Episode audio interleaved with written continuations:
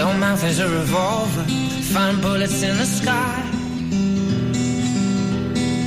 Mm-hmm. Your love is like a soldier, loyal till you die.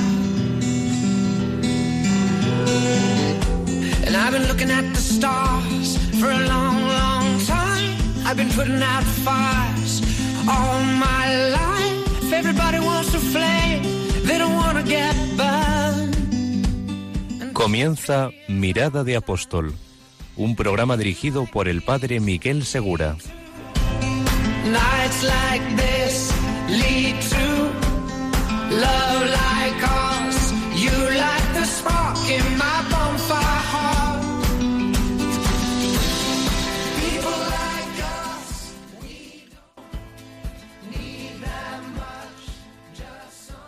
Muy buenas noches, bienvenidos a este nuevo programa de Mirada de Apóstol en la última hora del primer día de la semana.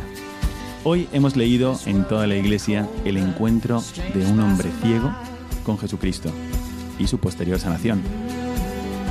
Como sabéis, en este programa pretendemos encender o también reavivar la llama del apostolado que todo cristiano lleva dentro.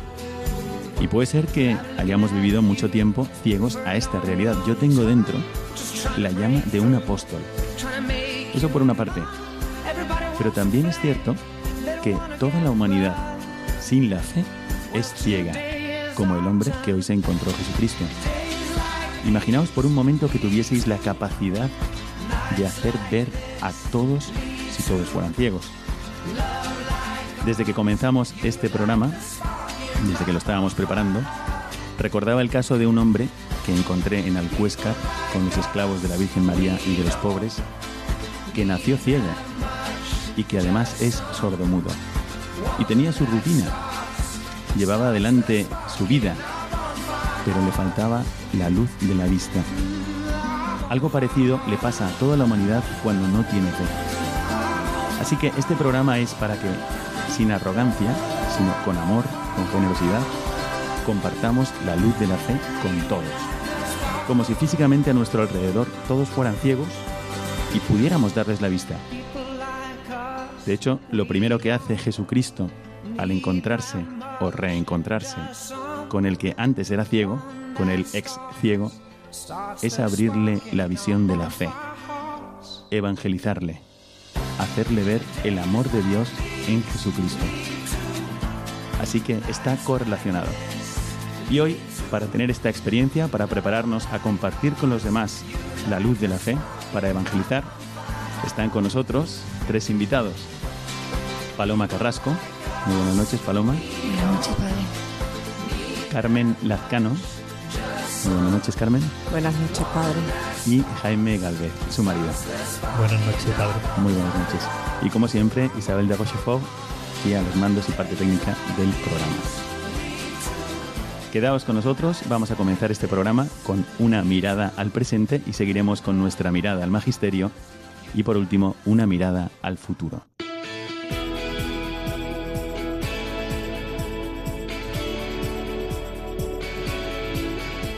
Mirada al presente.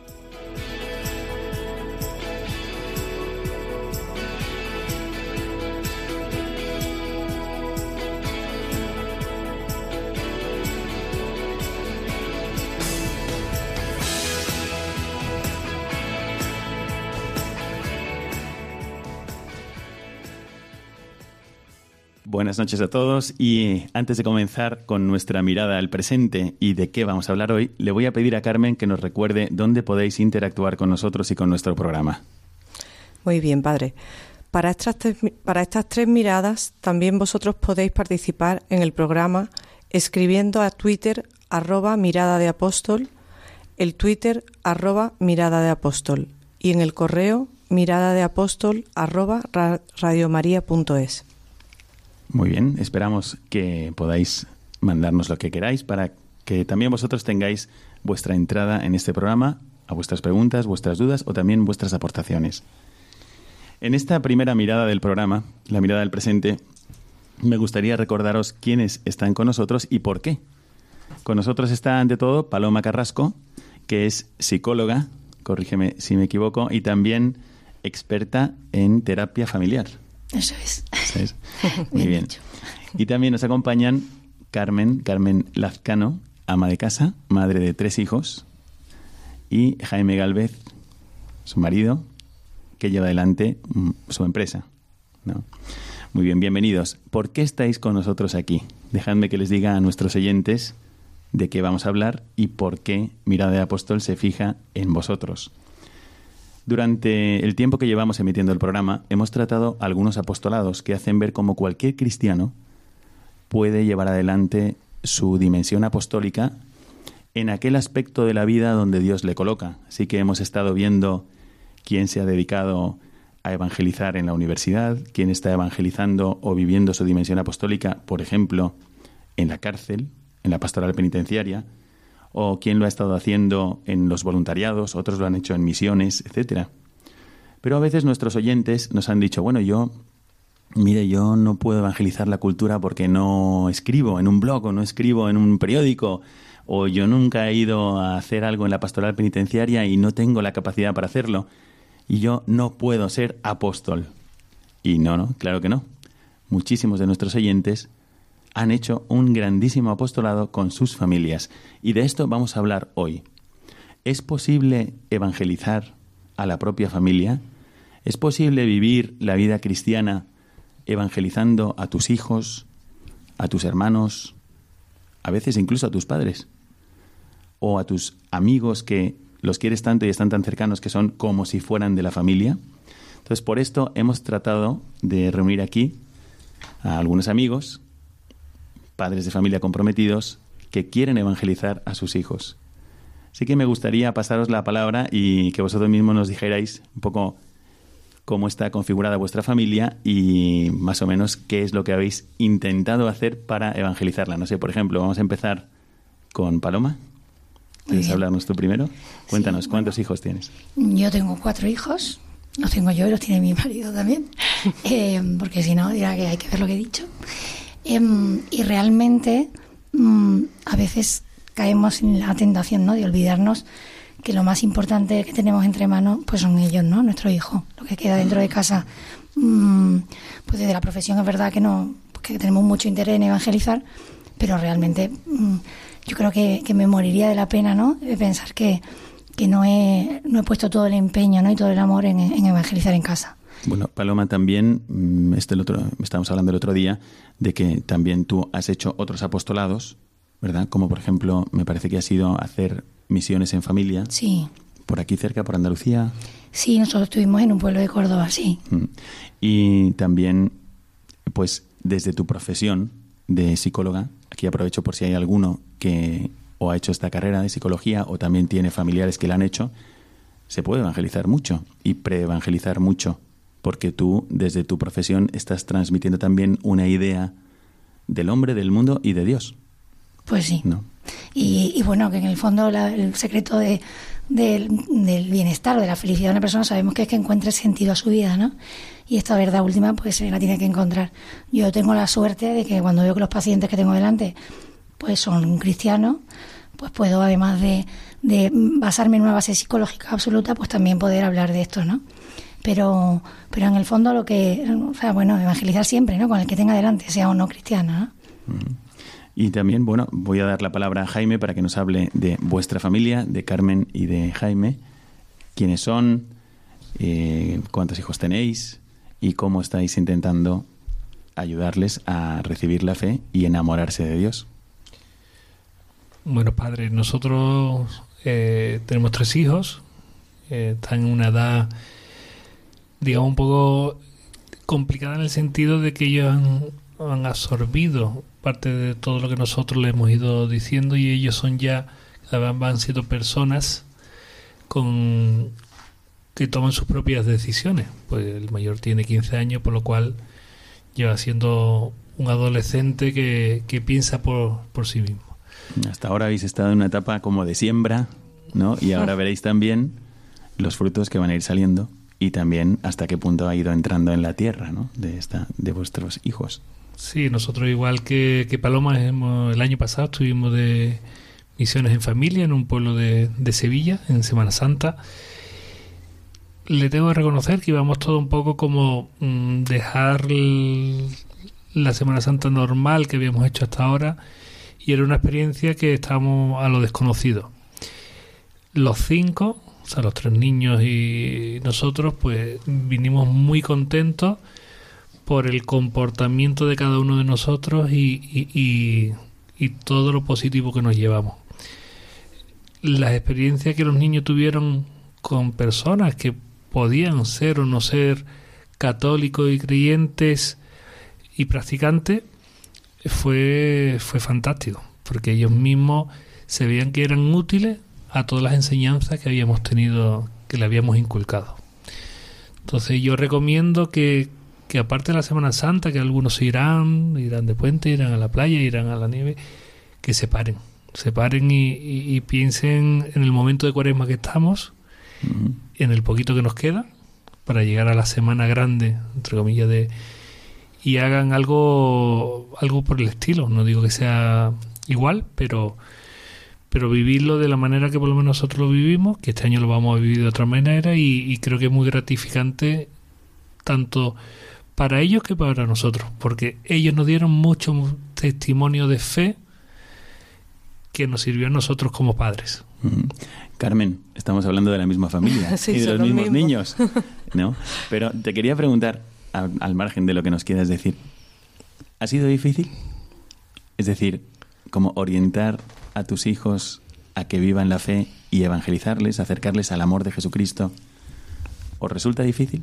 Pues la verdad es que no resulta difícil si lo haces desde el ejemplo y desde el convencimiento tuyo, personal.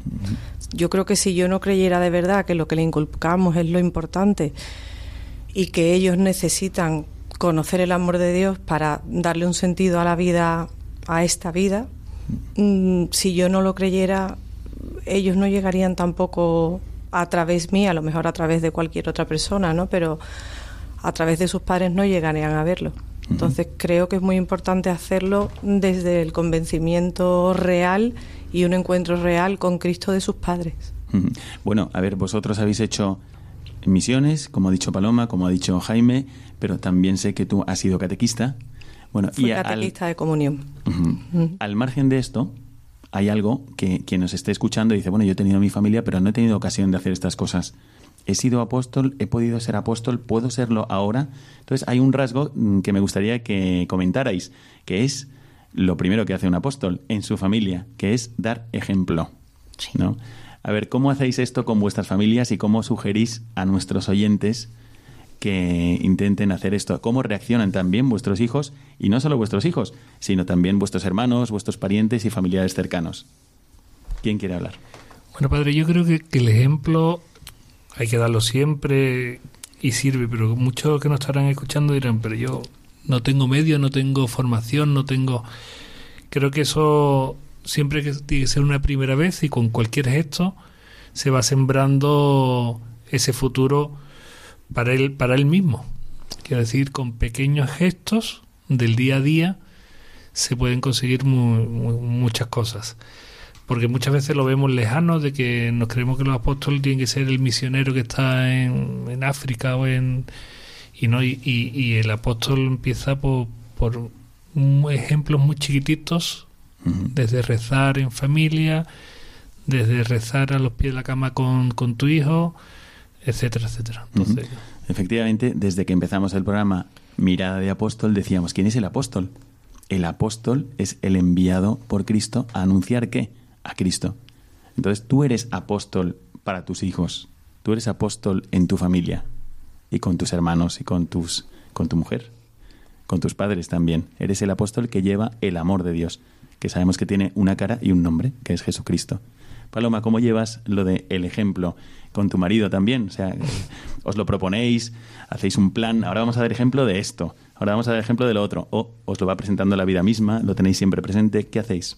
Nosotros, para mí es muy, muy importante desde hace un tiempo, quizás no siempre lo ha sido, pero desde hace un tiempo sí, no solo intentar ¿no? dar ejemplo en la práctica religiosa, eh, pues cultivando esos momentos ¿no? de, pues de, rezar en familia, ¿no? De, pues de, que, por supuesto, están acostumbradísimos a que el, domingo lo primero pues es ir a misa y, ya está, ¿no? Pero para mí, por encima de la práctica, me parece que llega muchísimo más a los corazones de las personas, ¿no? Pues que lo vivamos. O sea, yo lo que sí hablo mucho con mi hijo, es verdad que soy psicóloga y soy un poco pesada y hablo mucho con mi hijo de todo, ¿no? Pero a mí me interesa que entiendan por qué quiero al Señor, ¿no? O sea, qué veo, qué veo en esto, ¿no? Que, que me aporta, qué significa para mí, ¿no? Yo mm, me gusta ser muy práctica y, algunas veces se lo he dicho a ellos, ¿no? Pues hay personas que, pues los hay del Betis, los hay del Sevilla, los hay del Barcelona, los hay del Madrid, los hay que les gusta muchísimo los domingos comer arroz, otros que los domingos la norma es comer espagueti. Eh, y bueno, y en la lista de costumbres, digamos, de familia, pues está el que también forme parte del ser cristiano, ¿no? Y, y, yo creo que superar, digamos, eso y que ellos entiendan que no es una cosa más que nos caracteriza, sino que es lo más importante, lo que más nos caracteriza, o sea, que tiene que haber una manera de vivir que tiene que ver con eso, ¿no? Y que no solo la ponemos de manifiesto cuando bendecimos la mesa antes de comer, ¿no? Sino que, pues que tiene que darse, ¿no? Es como, o sea, el aire que se respira, por cierto, que en mi casa se respiran muchos gritos también, no es que seamos perfectos ni mucho menos, ¿no? Pero el ambiente, o sea, lo que soporta eso, lo más importante para su padre y para mí, yo, vamos, diría, eh, y espero poder decir, ¿no? Que ellos creo que saben que para nosotros lo más importante es nuestra relación personal con el Señor, ¿no? Y, y eso es lo que pretendo que hagan, facilitar que ellos tengan algún día ese encuentro personal con Él. Claro, porque efectivamente un cristiano que se llame cristiano pero que no dé ejemplo de vida cristiana, pues puede ser un impedimento para que el otro se encuentre con Jesucristo. Y al final puede ser eso, mira, nosotros somos mundanos, nosotros somos paganos, eh, pero mm, tenemos la costumbre de llamarnos cristianos.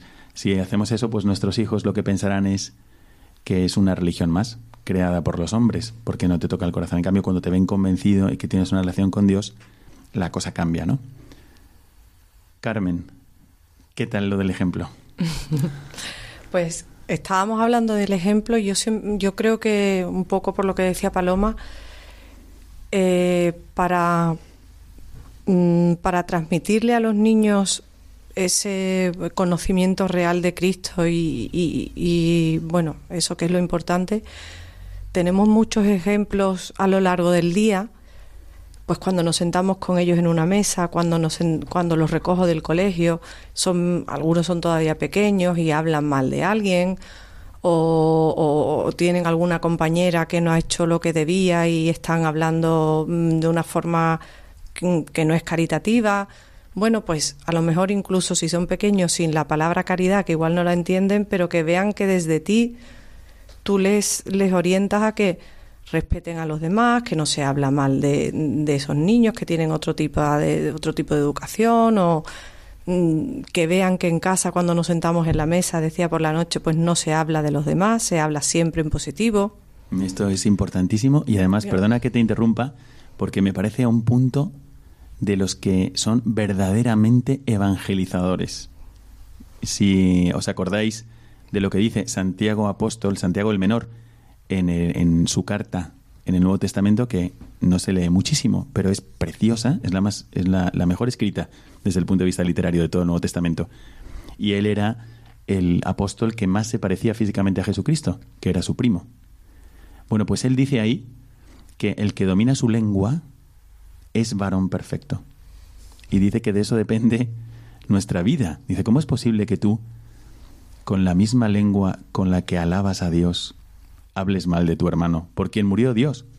Efectivamente, entonces ahí ese es un rasgo de una familia cristiana, cuando en mi casa no se critica a nadie, sino que se habla bien. Y si hay males, pues se pide por ellos, se silencian o no digo que se oculten, sino simplemente que no se cargue la mano sobre el pecador. Claro que sobre las acciones uno tiene que opinar y tiene que formar criterio. Mira, esto está mal pero no insultar al que hace esto que está mal, ¿no? sino rezar por él. Esto es genuinamente cristiano, así que es muy buen rasgo. Por ejemplo, lo que tú dices al recogerles del colegio, cuando hacen algún comentario, etcétera. Claro, efectivamente, porque hay veces que, que sí es verdad que podemos coger como ejemplo algo mm, no quiero no sé negativo así algo algún comportamiento no del todo bueno de alguien como ejemplo para no hacerlo pero sin machacar Claro. muchas veces... Hay que distinguir el acto de el que comete el acto. Exacto. ¿no? El pecado del pecador. Efectivamente. Y que ellos tengan claro que se puede pedir por esas personas que lo están haciendo a lo mejor regular porque no, no siempre estamos todos en, en el buen momento, ¿no? Y necesitamos que, igual que necesitamos oraciones por nosotros, pues los demás las necesitan también. Perfecto, pues hemos hecho una ronda sobre algo que puede ser genuinamente evangelizador en una familia, que es el ejemplo. Así que, queridísimos oyentes, ¿qué tal va nuestro ejemplo? Esto es un arma que tenemos para evangelizar, una oportunidad, un instrumento maravilloso que uno siempre tiene que obrar de cara a Dios, no tiene que obrar de cara a los demás para ser visto y aplaudido. Pero sí tenemos que dar ejemplo. Jesucristo dice, sois una ciudad puesto en lo alto de un monte. Sois una luz puesto en, lo, en el celemín, no para ponerla debajo de la mesa. Así que mucho ánimo. Aquí podéis ser todos, podemos ser todos apóstoles de nuestra familia. Pero hay otro rasgo que también me gustaría que comentarais. Ya lo habéis hecho, de alguna forma, que es, además de dar ejemplo, es ser personas de oración. Y esto es algo que es muy importante en la familia. Yo creo que no hay nadie que pueda hacerlo mejor que los padres y la familia misma. Para un niño que está creciendo, ¿quién le puede enseñar mejor que los padres a orar? Esto, ¿qué tal lo lleváis? Eh, ¿qué es, ¿Cómo lo habéis vivido? Si lo habéis vivido siempre así, o si os, se os ha hecho muy cuesta arriba, o a lo mejor tenéis familias que todo va, ¿no? Liso y llano y como todo fluido, como un, así esos meandros en los ríos, ¿no? Suaves y no hay rápidos, no lo sé. ¿Qué me decís? Bueno, padre, pues hablando del ejemplo y de la hora de la oración, mi hija la pequeña, Ajá. Ahí se nota que, que ha estado la semilla porque cuando no rezamos con ella y ella porque está más cansada se va antes a la cama, siempre, siempre, siempre se despide dando un beso diciendo, no te olvides rezar. Siempre, siempre. Y siempre entonces esa oración desde los pies de la cama, después rezando, dando, bendiciendo los alimentos antes de, de comer, ese rosario que cuesta. A los niños les cuesta. ¿Rezáis el rosario en familia? ¿Lo sabéis Y- rezar? No todo el que debiera, pero se, se reza. Empezamos por un misterio, lo engañamos, después nos vamos a- al rosario entero, porque claro, son, son pequeños y no encuentran, pero después, cuando se ha terminado, ven que son 15 minutos y no es más. Mm. Y, y además es un momento de oración y de estar juntos sin interrupciones de, de nadie, porque parece que nos comunicamos Mm, dentro de la oración. Qué, qué bonito. Además, de- mm, respecto a eso, creo que es muy importante cuando decimos el rezo del rosario porque creo que es lo que más cuesta, por lo menos en mi casa, pero es muy importante darle el sentido de que cada uno, cada misterio, lo diga por qué lo quiere ofrecer. Y eso le da mucho sentido a la oración. Claro, claro. ¿Y lo hacéis así? Sí. Y ya se han acostumbrado a hacerlo Sí, así. Bueno, sí. que hay una buena idea para nuestros oyentes también. Empezamos a hacerlo por un motivo muy importante y bueno, y luego ya se nos han quedado, todos los motivos son importantes, ¿no? Pero este Mm. era... Que estabais todos unidos en, esta, Sí. en este motivo. Sí. Muy bien, muy bien. Y, Y luego hay que acordarse de dar gracias cuando las cosas han salido bien. bueno, es ahí una cosa tenéis muy importante. efectivamente eso. Vosotros sois como alfareros de vuestros hijos. Vais modelándoles el alma también para que vean qué es lo normal, lo propio, qué es lo bueno. ¿no? Y cuando os ven agradecer, yo recuerdo que en mi familia se agradece todo siempre. Y a mí me sale, después cuando trato yo con Dios, pues me sale espontáneo agradecer. Yo diría que la oración de agradecimiento para mí es mm, la oración normal por mi familia. Y me ayuda muchísimo a estar unido a Dios. Y se lo debo a mis padres. Y Paloma, ¿qué tal? La oración. Bueno, yo. mm, Aunque no habéis comentado muchas dificultades. sí, yo, de- ¿no? yo, yo voy a empezar con las dificultades. A ver, Sí, porque yo tengo la suerte, o sea, por un lado, creo que no, no recuerdo un solo día que no haya visto, si he coincidido con mis padres cuando vivía con ellos o ahora cuando pasamos algún día juntos, en los que yo a ellos dos no les haya visto rezar el rosario juntos antes de acostarse, ¿no? Sin embargo, eh, bueno, también es verdad que todas estas cosas son un proceso, no es como un camino, ¿no? No le puedes pedir a un niño de, de repente, ¿no? Pues va- eh, vamos a hacer 40 cosas hoy, ¿no? Entonces va poco a poco, ¿no? Y, y en mi caso, por ejemplo, un rosario completo, ellos yo creo que lo tienen asociado siempre al coche. Ah. ¿no? Un momento coche. Ya me gustaría que fuera todos los días, pero no. Sin embargo, sí que es verdad, ¿no? pensando en mis padres que, y pensando en, en lo que teníamos ¿no? que, que hablar hoy, mm, pues que en mi casa pasa una cosa que es muy bonita y que de hecho tampoco nos ha costado trabajo porque viene de mi casa anterior, no de mi familia. Que es que yo de pequeña, cuando rezaba con mis padres en la cama, rezábamos una pequeña oración inventada. Mm. Eh, eh, viene a ser algo parecido a que seamos buenos, que no nos peleemos, que vayamos, que estemos siempre juntitos, que vayamos al cielo. Eso era yo muy pequeña. Eso luego a mí se me olvidó. De adolescente yo creo que eso no lo he vuelto a rezar, pues de mayor tampoco, e incluso con los niños muy pequeños tampoco. Y de pronto un día eh, la rescaté en mi cabeza, ¿no? Y desde entonces es verdad que en- como parte de las oraciones de la noche, ¿no? Del Jesucito y, y- y poco más, ¿no? Yo cuando, ahora ya pues Álvaro tiene ocho años, pues ya además de Jesucito se reza las tres Ave Marías, ¿no? Así. Pero con Chimita que tiene tres años, pues todavía rezo poco, el Jesucito y poco más. Pero sí que esa pequeña oración inventada, que además habla del cielo, habla en un momento determinado de la Virgen, habla de, de los enfermos, ¿no? Eh, para mí ha sido como un regalo encontrármela. Y eso que no es mía, vamos, que, que, que me fue dada, ¿no? Por mis padres. Pero, no sé, tiene, hace de pequeña pastoral, ¿no? Decía Carmen, eh, cuando rezamos el rosario ofrecemos los misterios, al final estamos haciendo pequeñas pastorales en casa, ¿no? Pastoral de la salud. ¿Qué vamos a hacer?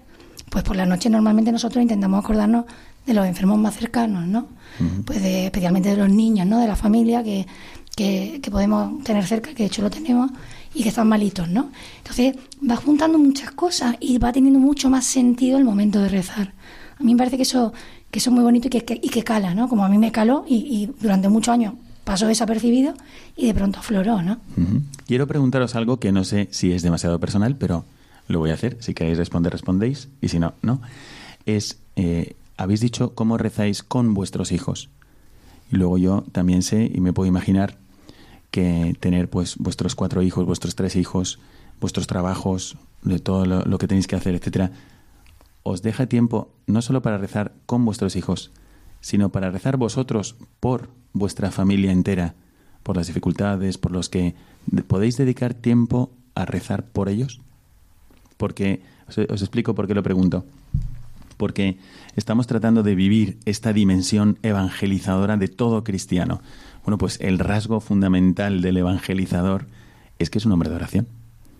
Porque el, el amor por los demás, ¿de dónde lo sacamos? De, de la fuente inagotable de amor que es el corazón de Dios. Y accedemos a ella por los sacramentos y por la oración. Entonces, si un evangelizador no está muy unido a Dios por la oración, se le acabará el interés por los demás.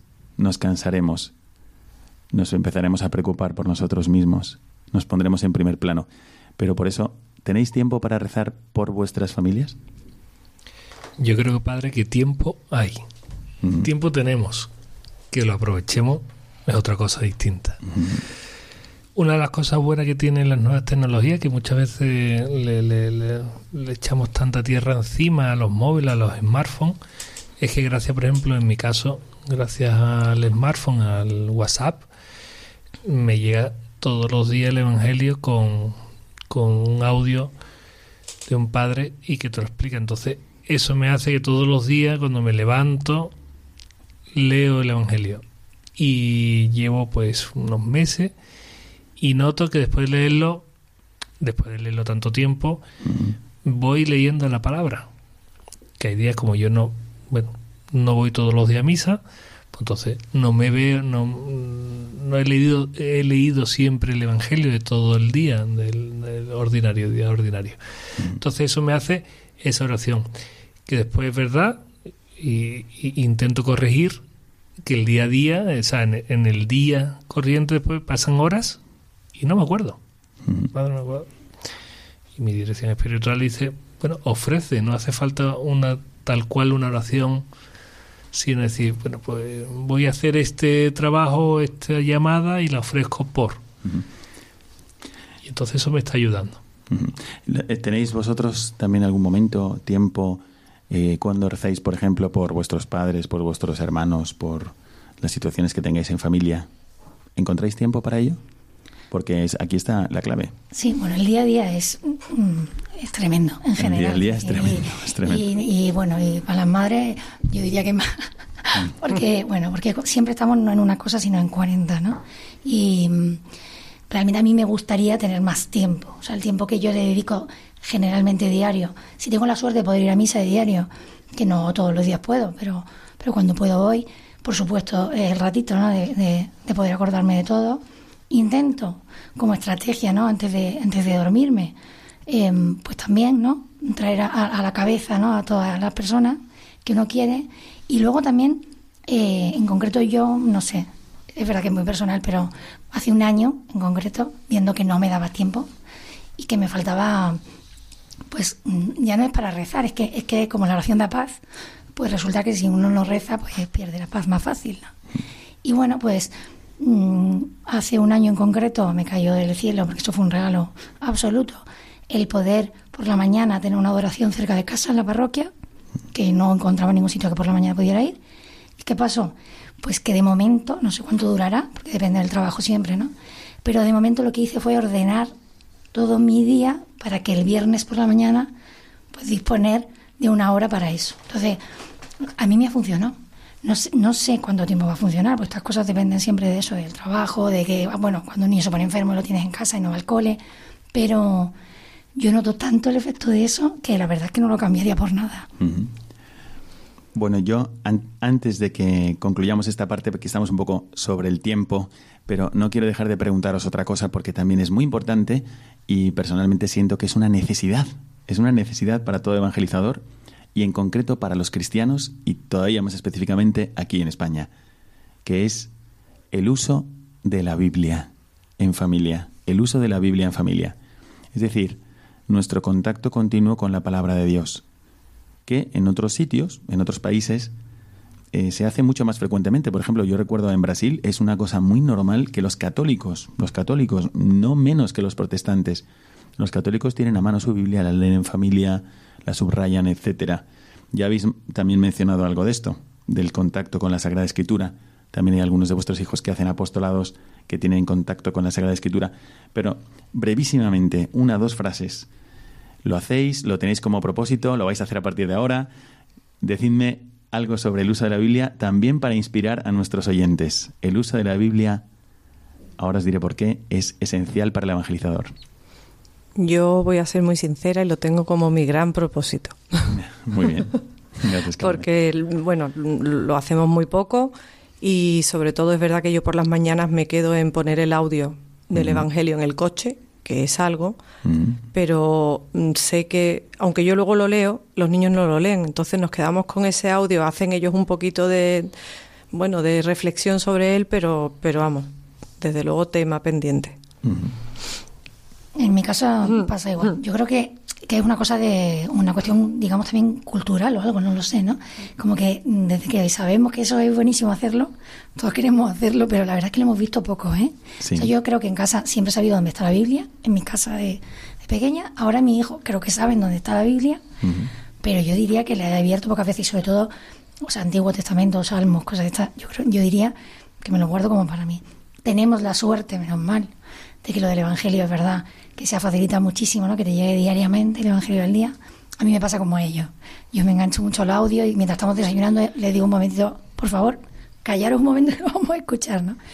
Pero, pero me quedo en eso, ¿no? Y, mm. es verdad que es un, es un reto, porque... aquí, tenéis, aquí tenéis un buen propósito, em, pero pensadlo, hay que colocar la Sagrada Escritura en un lugar relevante de la casa, que lo vean, se preguntarán qué es esto se preguntarán qué es este libro, por qué lo besas al salir de casa, por ejemplo. Nosotros tenemos el hábito en mi comunidad, eh, siempre que salimos de casa besamos la Biblia y miramos el crucifijo y le decimos aumenta mi fe. Bueno, pues eso la verdad es que te ayuda mucho después cuando te acercas o escuchas la Biblia. Pero os decía, ¿por qué? ¿Por qué es importante? Porque Jesucristo mismo, cuando habla con los fariseos, les dice, si fueseis hijos de Abraham, creeríais en mí, porque las escrituras hablan de mí. También el Antiguo Testamento habla de Jesucristo. Entonces, ahí hay un regalo para nosotros que tenemos que aprender a pues desempaquetar y aprovecharnos para nosotros y para nuestras familias. Así hemos concluido esta primera parte de mirada al presente. Nos hemos pasado un poquito de tiempo, pero vamos a hacer una pequeña pausa y volvemos con vosotros con la mirada al magisterio.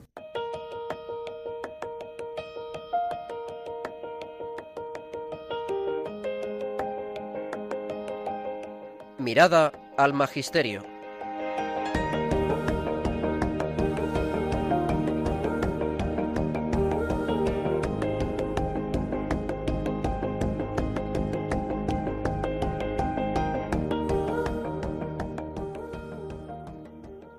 Muy bien, seguimos con nuestra mirada al magisterio dentro de este programa de Mirada de Apóstol, donde hemos seleccionado algunos textos para comentar con vosotros en esta ocasión brevemente. Y quisiera comenzar con el texto de el directorio de pastoral familiar de la Iglesia en España. Ya sabéis que el magisterio no significa solamente el magisterio, las enseñanzas del Santo Padre, sino también de nuestros obispos el magisterio ordinario de nuestros obispos también nos ilumina, nos orienta y está ahí para ayudarnos. Y en una época donde la familia es mm, atacada o que se puede desorientar por las ideologías que corren, pues es conveniente saber qué es lo que la Iglesia nos dice sobre la familia, la nuestra, la que tenemos. Entonces vamos a, le voy a pasar la palabra a Jaime para que nos hable. En esta ocasión hemos tomado un documento escrito en las Islas Canarias. Así que como un documento en torno al sino de la familia. Y bueno, vamos a leer primero el de el Directorio de Pastoral Familiar de la Iglesia en España. La familia cristiana es evangelizadora de manera especial y principalmente gracias a la actuación que corresponde a los padres respecto de los hijos.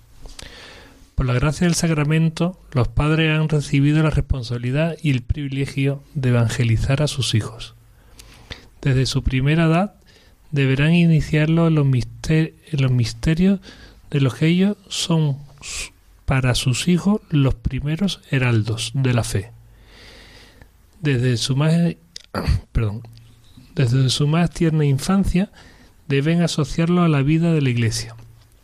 La forma de vida en la familia puede alimentar las disposiciones afectivas que durante toda la vida serán auténticos conocimientos y apoyo de una fe viva, recibida en el bautismo. Un objetivo de todo este proceso es preparar a sus hijos a vivir la fe en medio de un mundo indiferente incluso hostil al, al Evangelio de increencia militante. Muy bien, ¿qué os parece este texto? Cuando en este documento de pastoral familiar, un directorio de pastoral familiar, que está escrito para la Iglesia en España, se nos dice, oye, tienes que preparar a tus hijos para vivir, para que puedan vivir su fe en medio de un mundo indiferente. A vosotros, ¿qué, qué os crea en el corazón? ¿Qué os sugiere? ¿Qué es lo que os impulsa a vivir? Pues lo que estamos diciendo un poco desde el principio, ¿no? Que en el, que en el fondo los primeros eh, por proximidad, por importancia hacia ellos, por admiración que nos tienen, por ejemplo, por todo, mm, pues somos nosotros, ¿no? Realmente muchas veces se delega, ¿no? Igual que pasa con, la educación en general, con las conductas, ¿no? O con lo académico. Pues es que en el colegio, ¿no? Ahora, en los colegios se ha puesto mm, muy de moda, iba a decir, no, es de moda, pero desde luego llaman mucho la atención a los padres pidiendo ayuda a la hora de educar, ¿no? Como diciendo, no somos los únicos que tenemos que educar. Pues con la religión con la parte religiosa, que todavía es más personal, yo diría que todavía más importante. Y hay mucha gente como que espera, ¿no? Que llegue la catequesis de primera comunión para que alguien introduzca dentro de mi hijo una serie de conceptos religiosos, ¿no? O, bueno, y, luego, ¿no? Con la confirmación o con la clase de religión. Y aquí no, ¿no? Los, los primeros heraldos, ¿no? O sea, realmente quienes tenemos que transmitir eso, eh, pues tenemos que ser nosotros, ¿no? Y es una responsabilidad, pero también muy bonito, es un papel muy importante. En una nota de pie de página del mismo documento dice algo muy interesante que quería preguntarte a ti, dado que eres psicóloga. Te interpela. Dice, actualmente las ciencias humanas como la psicología y la pedagogía destacan la importancia que tienen los primeros años de la vida del niño para su despertar a la realidad. En este primer acercamiento, el mundo que le rodea, al mundo que le rodea, la religiosidad del niño ocupa un puesto fundamental, por lo que los padres cristianos, a menudo absorbidos por múltiples ocupaciones, nunca deberían delegar en otros la hermosa experiencia de enseñar a santiguarse y a rezar a su hijo, y protagonizar gestos tan educativos como enseñarles a guardar silencio al entrar en un templo, ponerse de rodillas ante el sagrario, o responder a sus preguntas frente a las figuras, por ejemplo, de un Belén navideño. ¿Qué opinas tú de esto, Paloma? Pues eso, pues sí, en el fondo se parece ¿no? a, lo que, a lo que decía. Yo, no sé, a lo mejor suena cursi.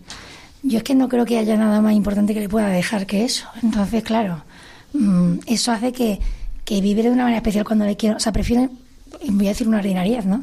Pero yo no quiero que el niño se meta el dedo en la nariz, que todos los niños pequeños tienden a meterse el dedo en la nariz. Pero me importa más o me hace mucha más ilusión, por decirlo de alguna manera, que, que aprenda pues eso, a santiguarse. ¿no? Yo mm, me pasaba una anécdota muy graciosa justo ayer por la mañana, ¿no? Em, que el más pequeño, que tiene tres años y todavía no se le entiende del todo bien, pues como sabe que pues que tenemos una relación, o sea, realmente en casa apreciamos muchísimo eh, pues a los sacerdotes, ¿no? a las personas que nos pueden acompañar. Em, ayer fue muy gracioso porque desayunando eh, cogió una capa que tiene de Batman, se la puso en vez de detrás, delante, ¿no? Se la puso en el cuello, se apretó y dijo, mamá, soy un amén. Y ¿un amén qué es? Y decía que era un sacerdote. Bueno, reímos tanto, pero nos hizo mucha ilusión. Pues porque, bueno, pues porque lo tiene presente, ¿no? Con tres años él ya sabe que, que, en parte de su mundo está todo esto, ¿no? Y, y, sobre todo yo creo que nos tiene que hacer mucha ilusión. O sea, yo insisto que no es una pretensión de un objetivo eh, concreto, ¿no? Yo quiero que mi hijo con ocho años sepa, se sepa el catecismo, ¿no? Esto nos pasaba a nosotros de pequeños, ¿no? Que ahora ya no se lo saben los niños, que yo me han examinado el catecismo de memoria mil veces y no me acuerdo casi de nada. Pero ahora es otra cosa, ¿no? O sea, yo lo que quiero es que lo vivan y que lo vivan con pasión y con ilusión y tiene que ser a través nuestra. Mm, efectivamente, o sea, puede ser la diferencia entre, como a veces nos pasa, ¿no?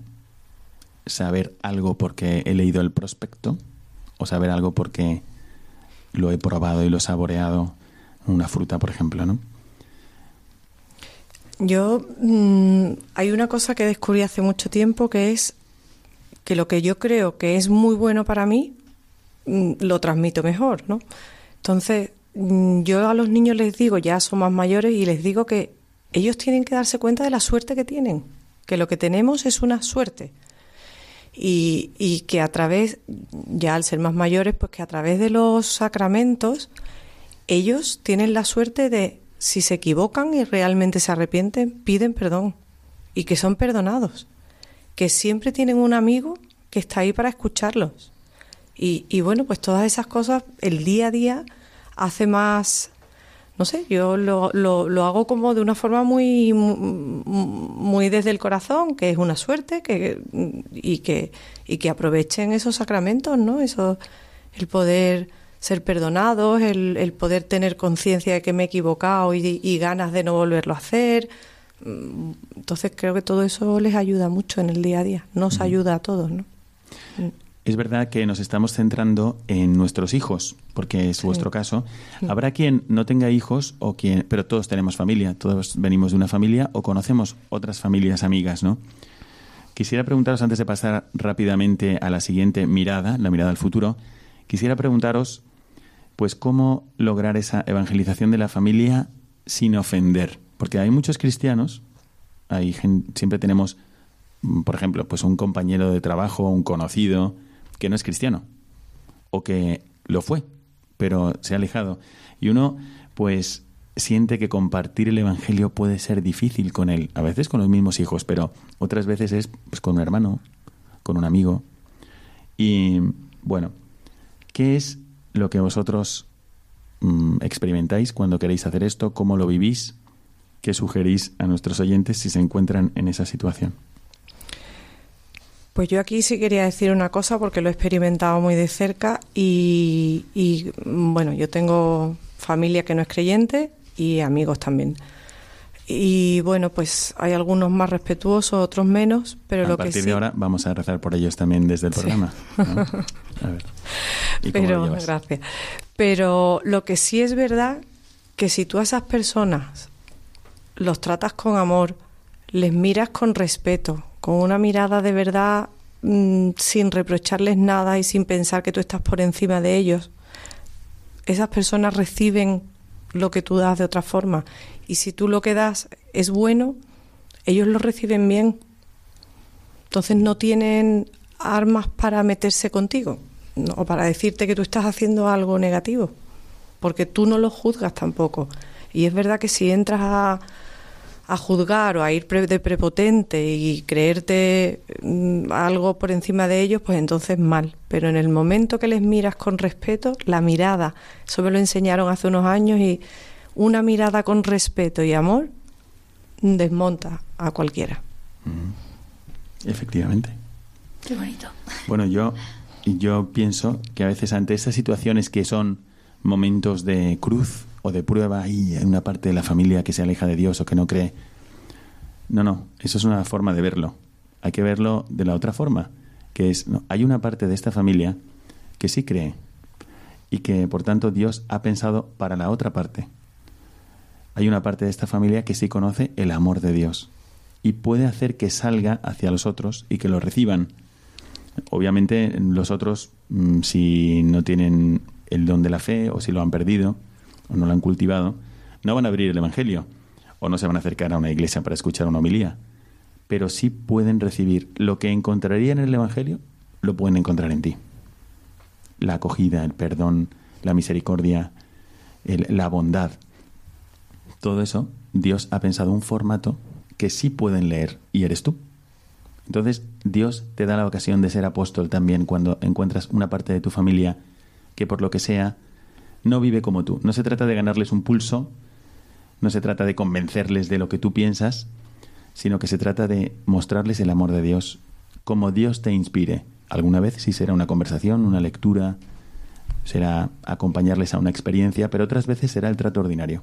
Y que vean en ti lo que tú has visto en el Evangelio y lo que tú has visto en la oración. Es la forma de evangelizar esas situaciones hemos tenido que reducir mucho este apartado de mirada al magisterio, pero dado que nos encontramos en este momento litúrgico del año, no queríamos concluir este programa sin hacer alguna alusión a cómo podemos vivir la cuaresma, lo que nos queda de cuaresma en el futuro. Así que quedaos con nosotros y vamos a proponeros algunas cosas en la próxima sección de Mirada al futuro.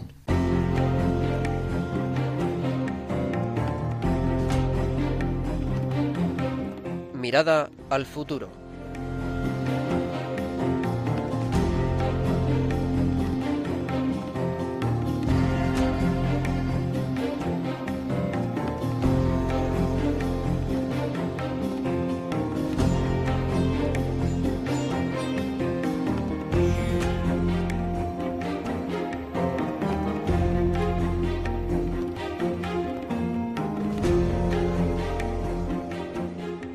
Con vosotros en esta mirada al futuro y no nos queda mucho tiempo. Así que queríamos proponeros con nuestros invitados algunas actitudes o algunas ideas para vivir este sprint final de cuaresma. Acordaos de que las carreras muchas veces se, se ganan en el sprint final.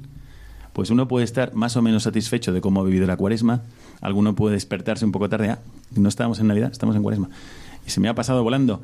Bueno, pues ahora todavía tenemos unos días para lograr los fines propios de la cuaresma. Y quisiéramos proponeros cómo vivir este periodo y cómo prepararos para vivir a fondo en familia la Semana Santa. Dice el Santo Padre en su mensaje de Cuaresma que la Cuaresma es el tiempo propicio para renovarse en el encuentro con Cristo vivo en su palabra, en los sacramentos y en el prójimo el Señor, que en los 40 días que pasó en el desierto, venció los engaños del tentador y nos muestra el camino a seguir. Así que os doy la palabra, ¿qué se os ocurre? ¿Cómo podemos vivir un poquito mejor la Semana Santa ágilmente? La cuaresma, para vivir la Semana Santa. Em, yo diría que como, tengo a mi hijo, tres de mi hijo, ¿no? La mayor no, pero tres de mi hijo van a un colegio público. Y entonces tienen, digamos, tengo poco apoyo, refuerzo, ¿no? Entonces ellos tienden a preguntarme a mí, ¿no? Pues estamos en cuaresma, ¿y qué, ¿y qué va a pasar? ¿Y qué vamos a hacer, no? Yo intento las tres cosas más especiales de cuaresma, ¿no? Que haya más oración y más penitencia, ¿no? Y más, o sea, la limosna, por ejemplo, ¿no? Pues una manera de vivirla especial es acercándose más a las cosas que ya hacen de por sí en la parroquia, que en este tiempo se multiplican la cantidad de actos, ¿no? Por ejemplo, ellos yo no sé si es un fallo mío y también tendría que ser otro propósito, pero generalmente yo no resolvía crucis con mis niños solo en cuaresma, ¿no? O en Semana Santa. Entonces yo ahora los viernes, saben que en la parroquia, en esas catequesis que ellos tienen, se llama Cristo Joven, pues tienen un vía crucis. Entonces ellos tienen asociada esta oración, para ellos es especial, de estos tiempos, ¿no?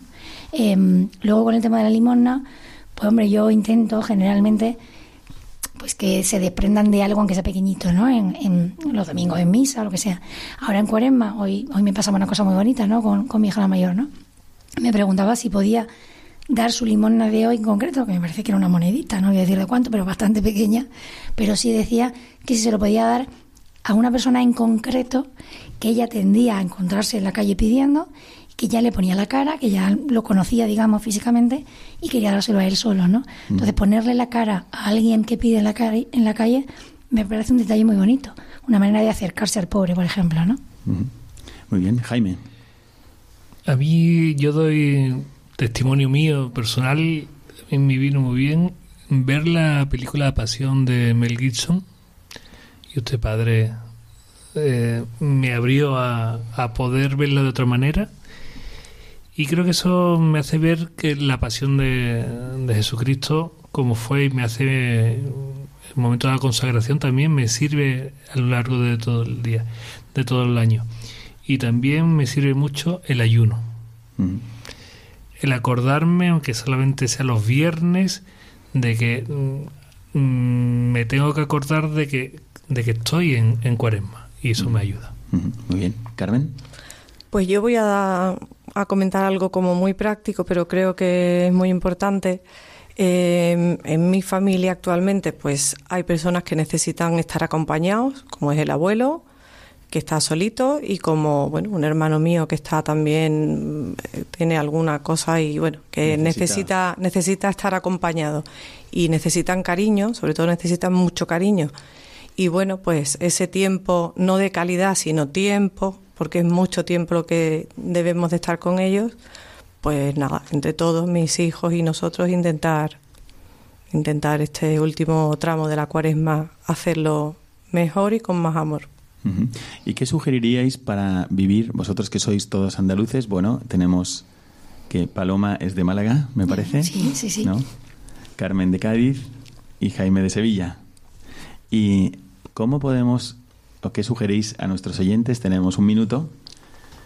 ¿Y cómo vivir la Semana Santa? Vosotros que sois expertos en vivirla con tiempo.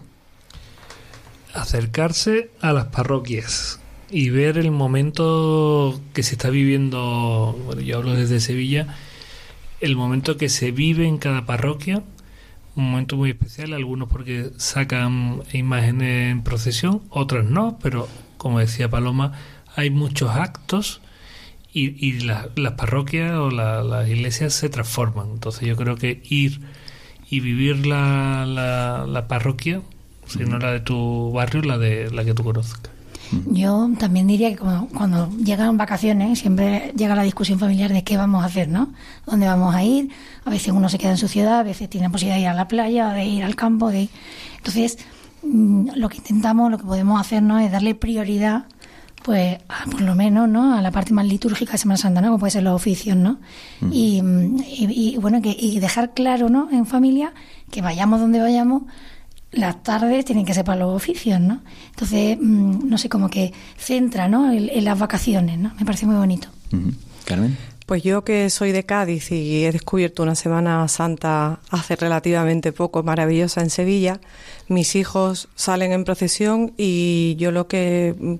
Ah, me gustaría que lo aclaras a nuestros oyentes porque a veces uno se imagina que van, mm, no sé, qué pasará ahí en el sur de España, ¿no? Y sin embargo sé que lo vivís muy bien. ¿Cómo lo viven? Claro, pues ellos mm, realmente hacen una estación de penitencia. Entonces ellos su estación de penitencia la ofrecen por lo que cada uno quiera ofrecerlo cada año. Y bueno, pues uno de mis hijos, el mayor, este año lleva una cruz, las niñas van, bueno, siempre con la cara cubierta y cada uno ofrece la estación de penitencia por algo que ellos consideren importante. ¿Ellos lo viven así? Ellos lo viven así, sí. De, cara a Dios y como esto es importante, estoy haciendo un ofrecimiento y Dios me escuchará. Sí, y eso se lo hemos inculcado desde pequeños porque yo veía mucho folclore alrededor de esto. Jaime me enseñó a verlo de otra forma y yo no quería que nunca los niños vieran el folclore de la Semana Santa, sino que vieran el, sentido real. De... Y tú misma has descubierto que no solamente era. Sí, sí, por supuesto. Qué bien. Bueno, pues, queridos oyentes, se nos ha acabado el tiempo del programa, pero os dejamos con esta invitación. El Santo Padre Francisco nos invita a vivir la cuaresma como a la luz de la parábola de el Lázaro y el rico de Pulón y nos invita a que descubramos a nuestro Lázaro. Así que para vivir a fondo este tiempo de cuaresma que nos queda y la Semana Santa, vamos a afinar la mirada, que Jesucristo nos regale sus ojos, para que nosotros descubramos a nuestro Lázaro y nos comportemos con él como Jesucristo con nosotros. Y para ello os mandamos desde aquí nuestras oraciones y mi bendición sacerdotal. Que Dios os bendiga.